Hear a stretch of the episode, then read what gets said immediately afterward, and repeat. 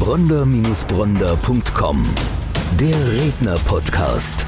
Für Unternehmen, die den richtigen Sprecher für eine Keynote finden wollen. Und für Redner, die die ideale Veranstaltung für ihre Keynote suchen. Eine gemeinsame Produktion von Die Redneragentur Bronder und Bronder und podcasthelfer.de bei All Audio. Hallo und herzlich willkommen zu einer neuen Podcast-Folge. Bei mir im Studio ist heute Delia Dittrich. Delia ist Regisseurin, Medientrainerin und Referentin. Und normalerweise sitzt du nicht vor der Kamera, sondern dahinter und das vor allen Dingen in ganz großen Fernsehproduktionen.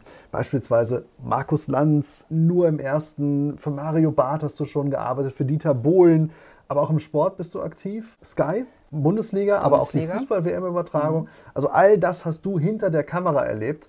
Und das ist mir eine ganz besonders große Freude, dass du heute für unseren Podcast auch vor die Kamera trittst. Hallo Dela, herzlich willkommen bei unserem Podcast. Ja, herzlichen Dank. Also ich sage mal, vor der Kamera heißt immer außerhalb meiner Komfortzone.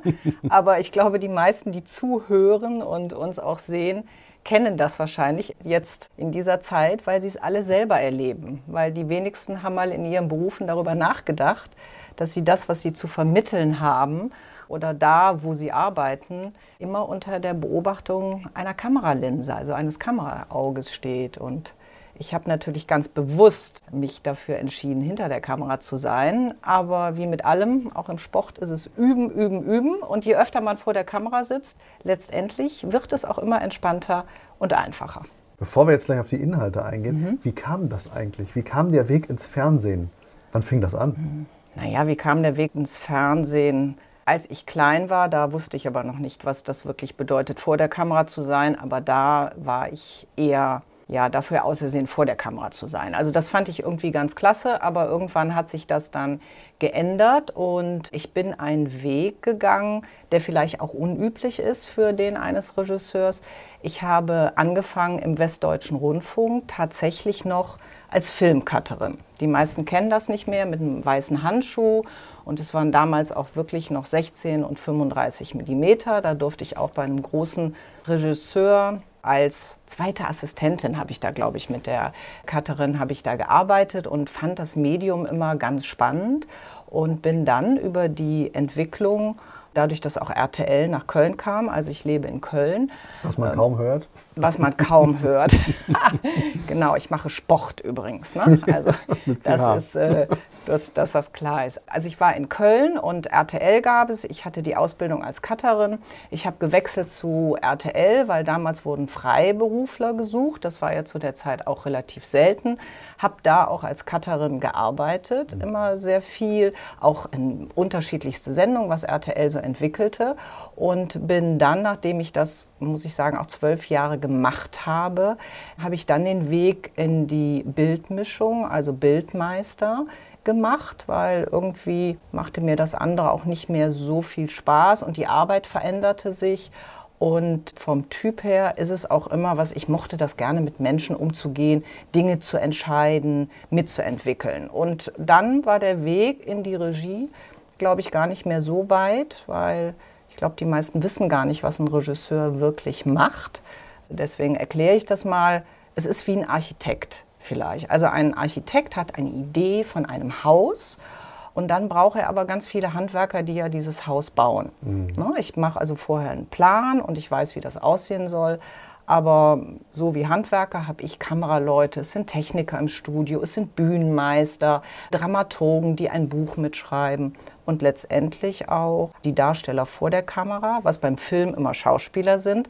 Aber in dem Bereich, wo ich arbeite, ja, sind es Moderatoren, Talkgäste, Publikum mhm. ist natürlich auch ein Teil, fehlt heute ein bisschen. Es sind Kandidaten, also viele Menschen, die bestimmte Positionen haben.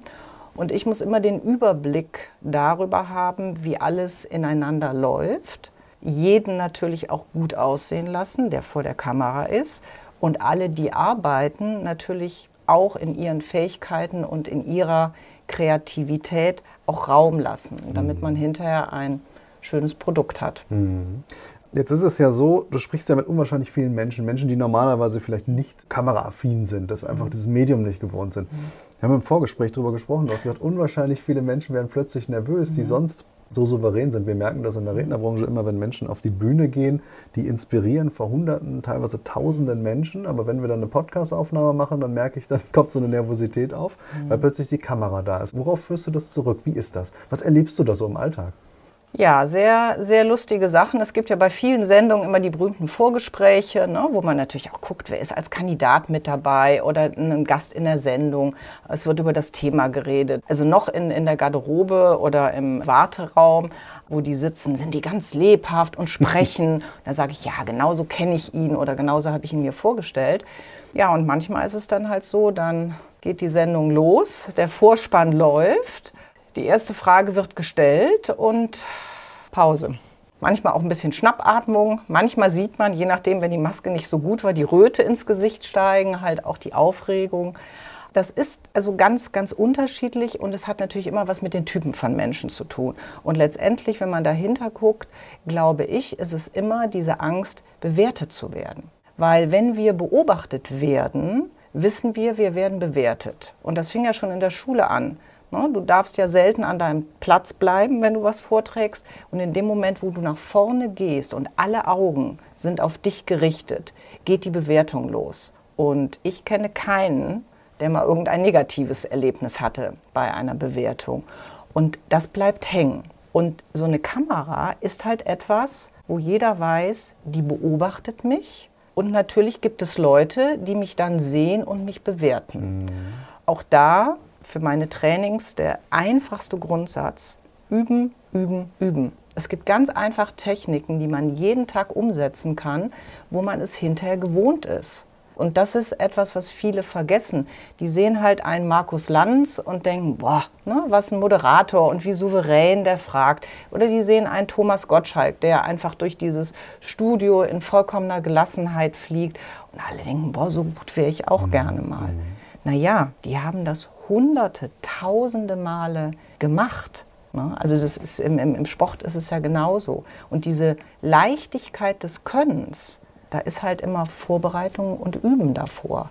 Und Ganz deswegen also ist es für viele auch so, so schwer in einer ungewohnten Situation. Ich sage, da müsst ihr wie Autofahren, oder? Ich glaube, an Autofahren erinnern wir uns alle noch. Erste Fahrstunde, ganz genau. Erste Fahrstunde. Ja. Also ich habe mit dem Knie meines Fahrlehrers wollte ich schalten, ne? weil ich wollte nicht hingucken. Und heute, was machen wir alles beim Autofahren? Mhm. Wir denken nicht drüber nach. Und deswegen ist es halt auch ein Training, das mhm. zu tun. Daraus ist ja was entstanden. Jetzt schließt sich so ein bisschen der Kreis. Mhm. Du machst heute auch Medientrainings. Also du bereitest ganz bewusst Menschen darauf vor, die eben vor der Kamera sprechen, ob es jetzt im Fernsehumfeld ist oder mhm. eben aber auch Unternehmer, Politiker, die sich eben auf Interviewsituationen oder eben auch kleine Filme einstellen müssen. Mhm. Und da hast du aber auch schon einige Zeit Erfahrung in dem Bereich. Wie kann ich mir sowas vorstellen? Wie machst du das? Was sind da so die ersten Steps? Wie läuft so ein Medientraining ab? Das Medientraining hat ja immer sehr etwas mit der besonderen Situation der Person zu tun. Wir haben ja auch mal im Vorgespräch darüber gesprochen. Ich habe also, wenn ich meine Regie sehe und die Aufgabe eines Regisseurs, habe ich einfach fünf Punkte, mhm. die für mich in diesem Training einfach wichtig sind.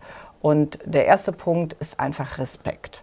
Und es geht immer um den Respekt natürlich seinem Publikum gegenüber, aber was die meisten vollkommen vergessen, ist ja auch der Respekt zu sich selber. Mhm. Und das ist eine ganz, ganz wichtige Basis.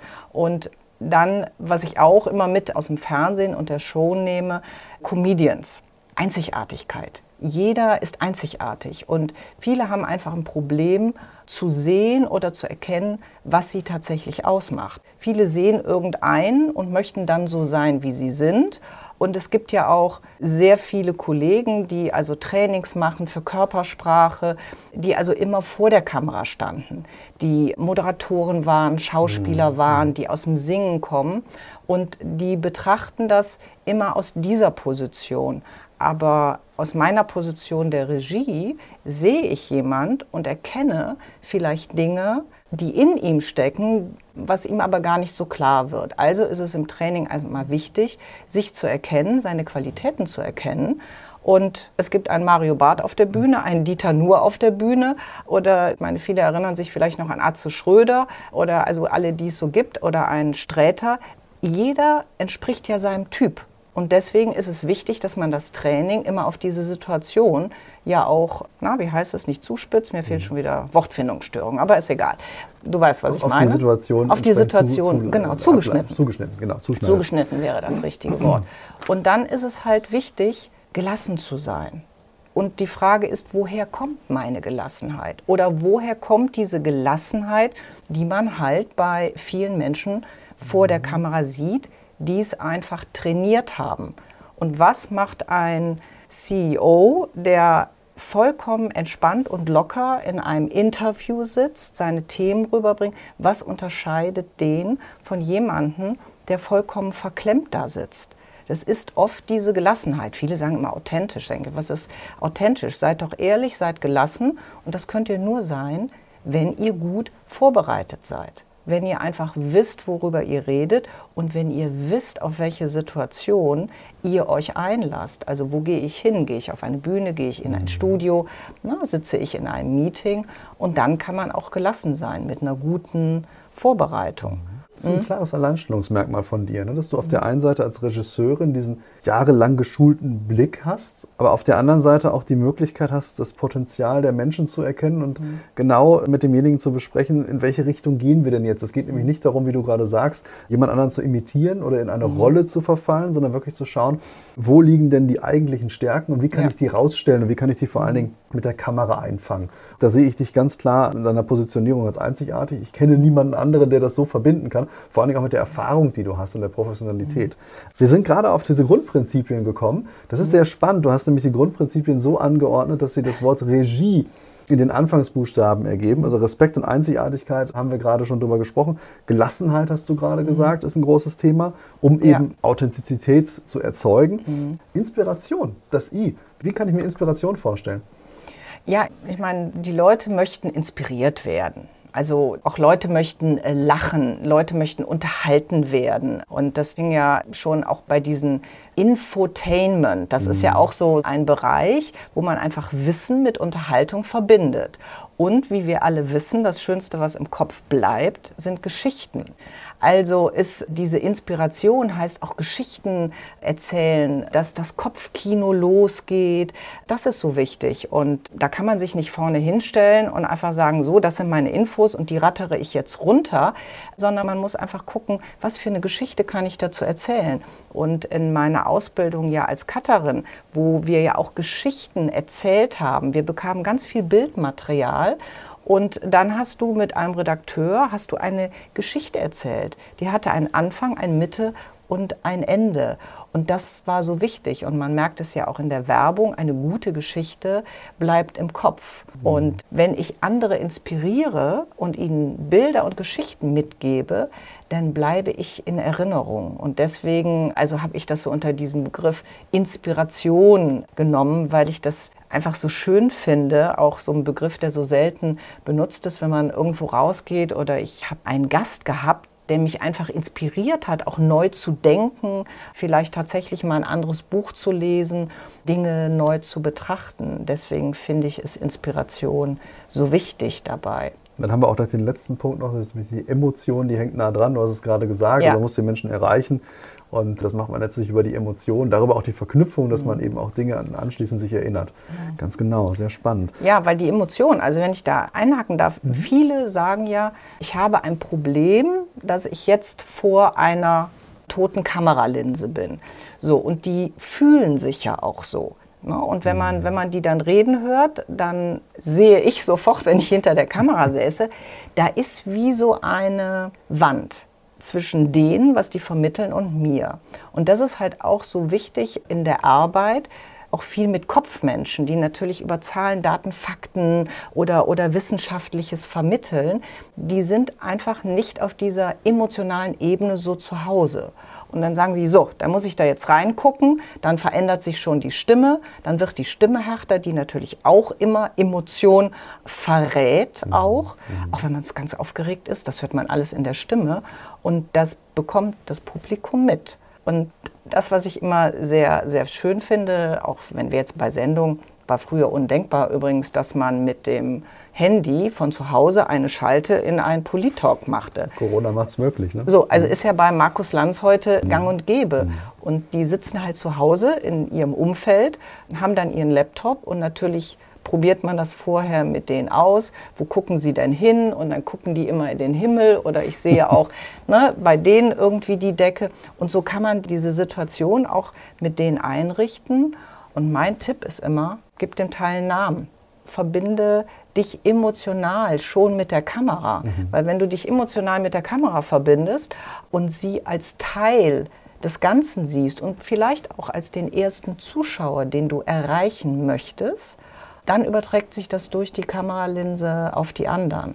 Ja, und ohne Emotionen geht nichts. Und wenn die sagen, ja, aber das ist alles so anders und man sieht mich nicht ganz. Ja, wenn du weißt, wie Bildsprache funktioniert, kannst du natürlich Dinge auch darüber bringen. Mhm. Und ich meine, alle sitzen doch in den Filmen und wissen, dass Emotion durch die Kamera funktioniert, weil sie lachen und sie weinen. Absolut. Ne? Also Absolut. das ist auch also ein ganz, ganz wichtiger Punkt, dass man das da nicht verliert. Wir haben gerade darüber gesprochen, es geht in erster Linie ja eigentlich um eine Urangst. Du hast gesagt mhm. Bewertung, dahinter steckt natürlich so die Angst vor Ablehnung, wenn ja. was passiert, was mhm. Ungeplantes passiert. Wie geht ihr damit um, wenn ihr jetzt in einer Live-Sendung seid beispielsweise? Jetzt passieren Dinge ungeplant. Wir haben im Vorfeld darüber gesprochen, das war ein schönes Vorgespräch, das wir geführt haben. Vielleicht magst du so ein, zwei, drei Dinge mhm. mal so aus dem Nähkästchen erzählen, was du schon erlebt hast und auch wie ihr letztlich also ich meine, ihr müsst ja situativ reagieren. Ihr müsst ja in dem Moment mhm. unwahrscheinlich schnell sein, um eben, ja, wenn das Kind im Brunnen gefallen ist, ist es mhm. zu spät und muss halt in irgendeiner Form das Ganze nochmal begradigen. Wie macht ihr das und was passiert so? Was sind so die Klassiker, die, die du so erlebst? Ja, begradigen ist schön. Manchmal kannst du es nicht begradigen, weil es gucken ja alle zu. Also wenn es eine Live-Sendung ist, gucken einfach alle zu. Dann musst du die Situation so nehmen, wie sie ist. Und das ist ja auch immer ein Teil des Trainings, wo ich den Leuten immer sage, keine Angst vor Fehlern, keine mhm. Angst vor Pannen. Mhm. Weil wenn ihr euch dadurch schon anspannt, weil ihr Angst habt, irgendetwas falsch zu machen, also diese Perfektion wird ja gar nicht gern gesehen. Und die Outtakes übrigens ne, am Kinofilm oder hinterher gucken wir doch alle am liebsten. Das Absolut. ist der größte, oder? Es ist der größte Spaß, wenn wir sehen, was alles schiefgegangen ist. Und wenn auf der Bühne oder im Studio was schief geht, ja, dann ist das so. Dann kann man das I für Inspiration auch mal ganz schnell mit Improvisation tauschen. Mhm. Weil, ja, also wir hatten mal in einer großen Musiksendung war ein Show-Act geplant und natürlich überlegt man sich vorher, wie die Kameraeinstellungen sind. Es gibt die Steadicam Kameraleute. Das heißt, die bewegen sich mit der Kamera, also laufend durch das Set. Ich glaube, viele kennen das auch. Und es sind immer diese Bewegungen, wenn man so rund um den Künstler läuft. Ne? Das sind immer mittlerweile auch in Talkshows. Also hat sich ja diese Bildsprache auch durchgesetzt. So, und dann hat man halt alles geplant, wie denn so alles gehen soll. Und ja, dann geht es halt los. Und dann bleibt aber leider der Steadicam-Operator an einer anderen Person hängen, die halt irgendwo stand, wo sie eigentlich nicht stehen sollte. Und in dem Moment ist ja alles, was man bis dahin geplant hat, funktioniert ja nicht mehr. So, und dann heißt es improvisieren. Es weiß jeder, was er zu tun hat. Jeder weiß, wie Bilder aussehen. Und ich glaube, für die Kameraleute ist es auch oft ein großes Vergnügen, weil sie jetzt nämlich zeigen können, was sie können. Und es würde gar nicht helfen, so zu tun, als wenn das nicht passiert wäre oder immer sich darüber zu ärgern. Gerade in der Live-Sendung. Also wenn ich mich darüber ärgere, dass ich vielleicht mich für ein falsches Bild entschieden habe, weil ich vielleicht nicht die richtige Reaktion gezeigt habe, muss ich weitermachen. Mhm. Da muss man einfach cool weitermachen und gibt eine, auch eine schöne Begebenheit bei einer Schalte. Also es war bei Markus Lanz, da war Cem Özdemir, wurde zugeschaltet aus seinem Arbeitszimmer und natürlich haben wir das vorher auch geprobt und haben das eingerichtet. Naja, und als die Sendung dann losgeht, wobei man ja auch sagen muss, manche der Markus-Lanz-Sendungen sind ja auch aufgezeichnet, viele sind live, also das ist immer, immer unterschiedlich, weil natürlich auch die Personen, die da zugeschaltet und zu Gast sind, nicht immer zu dem Zeitpunkt mhm. können. Also da, da muss man sich natürlich auch entsprechend darauf einrichten. Ja, und er saß da und Markus hat die ersten Fragen gestellt und auf einmal ging so hinter ihm ging die Tür auf, man sah eine kleine Hand, die machte das Licht aus und er saß im Dunkeln. So, aber das ist einfach natürlich dann auch, ja, also das können auch von Markus und natürlich charmant. Erst ist man überrascht, oh, er sitzt im Dunkeln, man sieht ihn nicht, was meistens nicht gut ist. Ich sage immer, Licht ist wichtig, ne, mhm. weil du willst gesehen werden und nur der Bösewicht sitzt im Dunkeln. Ja, aber dann wurde halt das Interview ein bisschen im Dunkeln weitergeführt. Der junge Mann stand auch immer, winkte irgendwie noch dahinter. Man sagte, mach doch das Licht an. Er machte es nicht. So, und als es dann vorbei war, und dann sagt Markus so, also ne, jetzt sind wir fertig, da ging er hin, machte das Licht auch wieder an, winkte nochmal mit seinem kleinen Delfin und dann war es gut. Also das ist einfach so. Ich meine, im Sport erinnern wir uns alle an das umgekippte Tor. Mhm. Damals hatte ich das Glück, ich war nicht dabei. Aber wir hatten, ich weiß nicht, ob es vielleicht sogar eine schlimmere Situation war bei der Fußballweltmeisterschaft in Japan 2002. Finale, Deutschland, Brasilien. Alle wissen, wie es ausgegangen mhm. ist. Okay, aber im Vorfeld, als die Mannschaften vorgestellt wurden und wieder mal der Steadicam Operator die deutsche Mannschaft abschritt, machte es bei dem großen Bildmischpult, also das, ne, da wo alle Kameras aufliegen, machte es Puff und es ging nichts mehr. Genau, die Kamera 1 zoomte gerade so langsam an die Flagge. Es wurde eine Durchblende gemacht vom Regisseur. Ich war damals Assistant Director Indoor, das war der Begriff. Neben mir saß also der Regisseur des Spiels, Volker Weiker, und es war Ruhe. Es ging nichts mehr. Und ich weiß nicht, wie viele Leute sich daran erinnern, dass es bei diesem Spiel keine Grafik gab, keine Spielaufstellung, weil der Mischer kaputt war. Tatsächlich weiß ich das heute nicht mehr.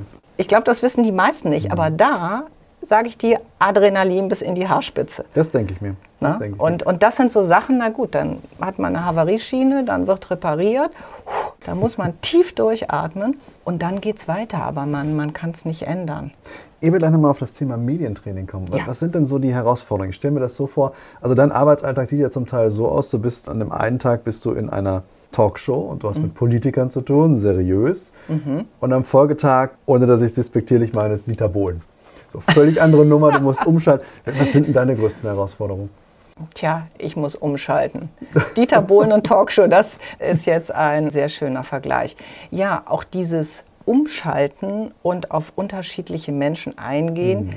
ist ja etwas, was ich über die Jahre trainiert habe. Ich glaube, wie könnte man es vielleicht vergleichen mit jemand, der im Vertrieb oder im Verkauf ist? Der hat ja auch immer unterschiedliche Kunden. Das heißt, er muss sich immer auf neue Kunden ja. einstellen. Und das ist ja bei mir ähnlich. Mhm. Die Situation ist anders.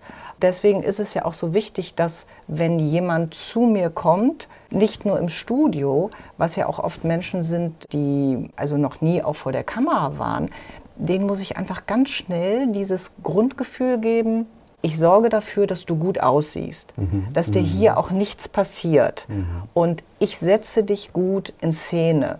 Also diese Form von Sicherheit. Und wenn man das schafft, ist es für die meisten schon sehr gut. Und deswegen muss ich natürlich auch erkennen, was für ein Typ kommt da. Also ich glaube, wenn ich die Geschichte erzähle, kann man zurückverfolgen, wer es war. Nein, ich glaube nicht. Okay, ich nenne es Telekom. So, ich nenne es Telekom. Da gibt es ja sehr viele, die in den oberen Riegen, sage ich mal, tätig sind. Und die Telekom hat ja auch ein eigenes Studio, wo halt sie ihre Aufzeichnungen machen.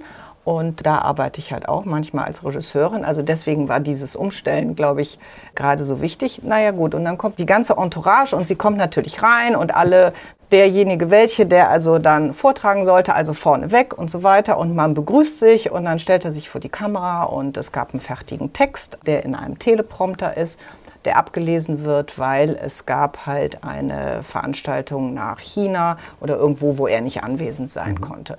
So, und dann steht er da und wir fangen an.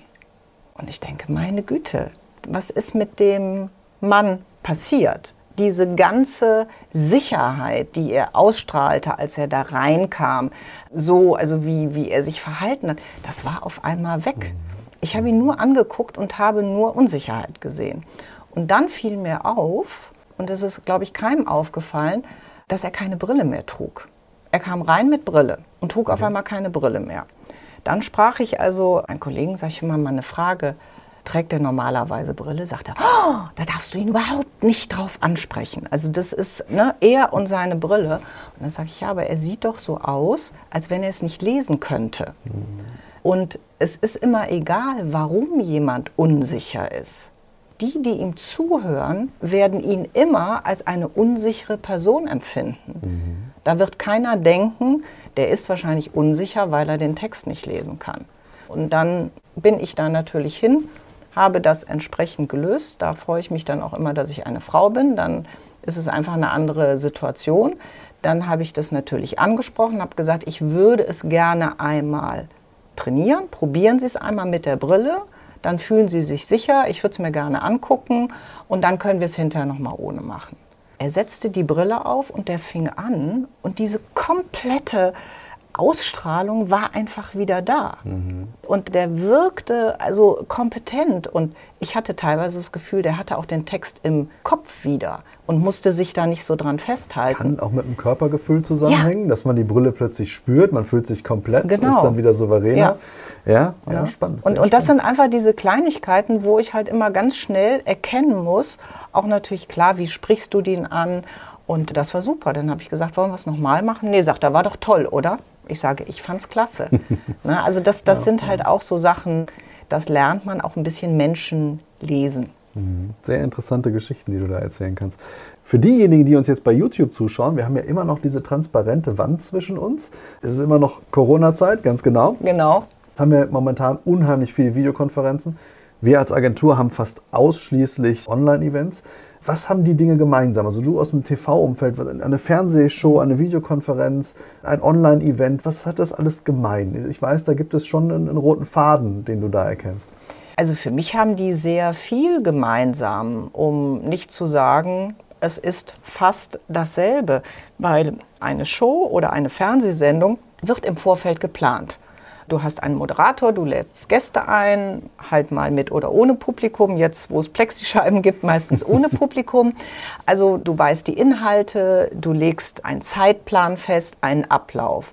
Und genau das ist es ja auch, was wir heute bei Videokonferenzen tun sollten. Also zu wissen, wer ist Gast, wer moderiert, wer führt durch diese Konferenz oder durch dieses Event, dass man die technischen Dinge vorher auch beachtet, wie setzen wir das um. Und das kann man fast eins zu eins, kann man das übersetzen. Also ich bin ja auch oft dabei, wenn Leute auch die Hybrid-Events, ihre Messen aus einem Studio machen, das ist für mich also wie wieder nach Hause kommen. Mhm. Also für mich mhm. ist das nichts anderes. Viele wissen ja gar nicht so Bildsprache, was mache ich da, wie komme ich rüber, wie positioniere ich den einen oder den anderen. Und das sind genau die Dinge, die ich aus dem Studio mit in diese Trainings auch nehme, in denen ich einfach den Leuten auch vermittel, wie das funktioniert und worauf sie achten müssen. Mhm. Und viele sind einfach nicht so gut vorbereitet, weil sie sich im Vorfeld gar nicht klar sind, wie viel einfacher es hinterher äh, sein kann. Viele sind sich ihrer Position gar nicht bewusst. Wer bin ich da überhaupt in der Sendung? was ja auch immer oft vermischt wird. Mhm. Und es ist natürlich egal, was für ein Teil, nicht egal, äh, je nachdem, was ich für ein Teilnehmer bin, Dementsprechend muss ich ja auch die Rolle einnehmen. Und bei den Videokonferenzen ist es ja oft so, dass viele denken, ach, ich bin nur ein Publikum und werde nicht gesehen. Aber wenn du in einem Studio bist, vor einer Sendung, wo noch Publikum da war, da gab es ja auch Warm-Upper. Das waren einfach Leute, die dem Publikum auch klar machten, dass sie zu sehen sind. Und da gibt es immer diesen schönen Satz, wenn dir gefällt, was du hier siehst und wenn du Spaß hast, erzähle deinem Gesicht davon. Und das ist ja leider oft so, dass man einfach ganz viele Leute nur sieht. Und ich finde es schade, mit wie wenig Wertschätzung sie sich denen, die einen Vortrag halten, ja auch gegenüber verhalten. Mhm. Und mhm. wie viel dieses Thema Haltung, damit präsentiere ich, also was für eine Haltung habe ich, Ne? Wertschätzend, respektvoll, was wir schon gesagt haben. Bin ich aufmerksam? Bin ich gut vorbereitet? Weiß ich, was auf mich zukommt? Darüber kommt natürlich die Wirkung und letztendlich auch die Präsent. Wie mhm. präsent mhm. bin ich? Und ich kann sehr präsent durch eine Kamera sein. Mhm. Die der letzte Frage an dich. Deine Medientrainings aktuell Corona-konform, natürlich online. Sehr gerne, immer. Aber du machst natürlich auch Offline-Trainings. Generell, wie läuft es ab, wenn ich ein Medientraining bei dir mhm. buchen möchte? Weil ich den Bedarf habe, weil ich weiß, ich muss demnächst vielleicht vor die Kamera oder das ist Teil meines Jobs. Mhm. Immer mal wiederkehrend, ich möchte mich verbessern in dem Bereich. Was muss ich tun? Anrufen. Anrufen ist immer gut.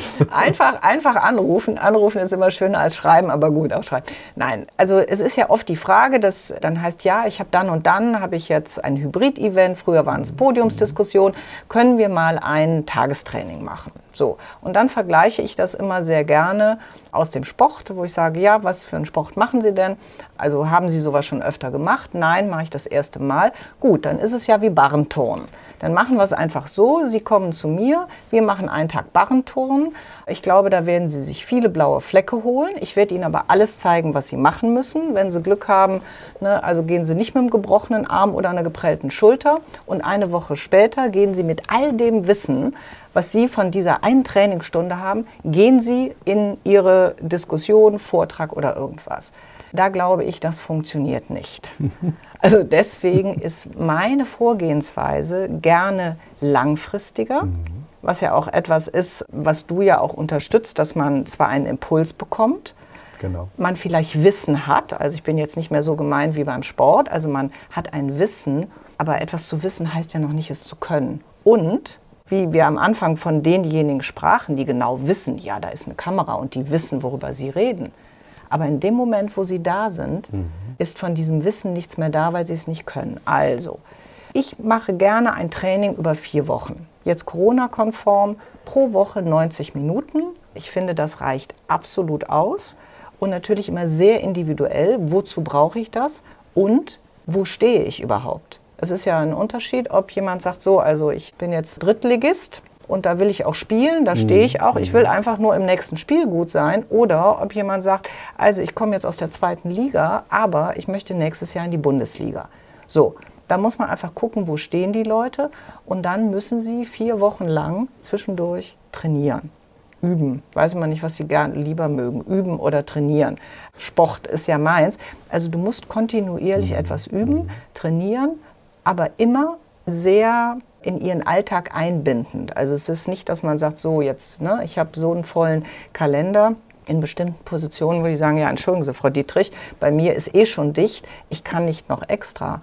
Man kann es immer in seinen normalen Alltag einbauen und nach Sehr den, spannend, ja. ne, also das, das finde ich mhm. ist einfach wichtig. Auch dieses, ne, ich fahre irgendwo hin, geht auch nicht mehr oder ich muss mich dann noch vorbereiten, sondern du kannst es immer einbauen, du kannst es täglich machen und es sind täglich nicht mehr als 15 Minuten. Durchaus umsetzbar. Umsetzbar, in 15 Minuten umsetzbar. Wenn man natürlich Spaß am Training hat, kann man auch eine halbe Stunde, eine Stunde trainieren. Aber das kommt einfach mit der Zeit. Es hat dann immer was mit der eigenen Entwicklung zu tun. Und nach vier Wochen kann man dann sagen, dass man sich noch mal einen halben Tag oder auch den Tag wirklich live trifft, weil dann hat man eine Basis geschaffen, um dieses können, mhm. jetzt einmal live auszuprobieren mhm. Mhm. und zu sagen, so, das mache ich. Aber live ausprobieren ist ja im Moment für ganz viele sowieso vor der Kamera.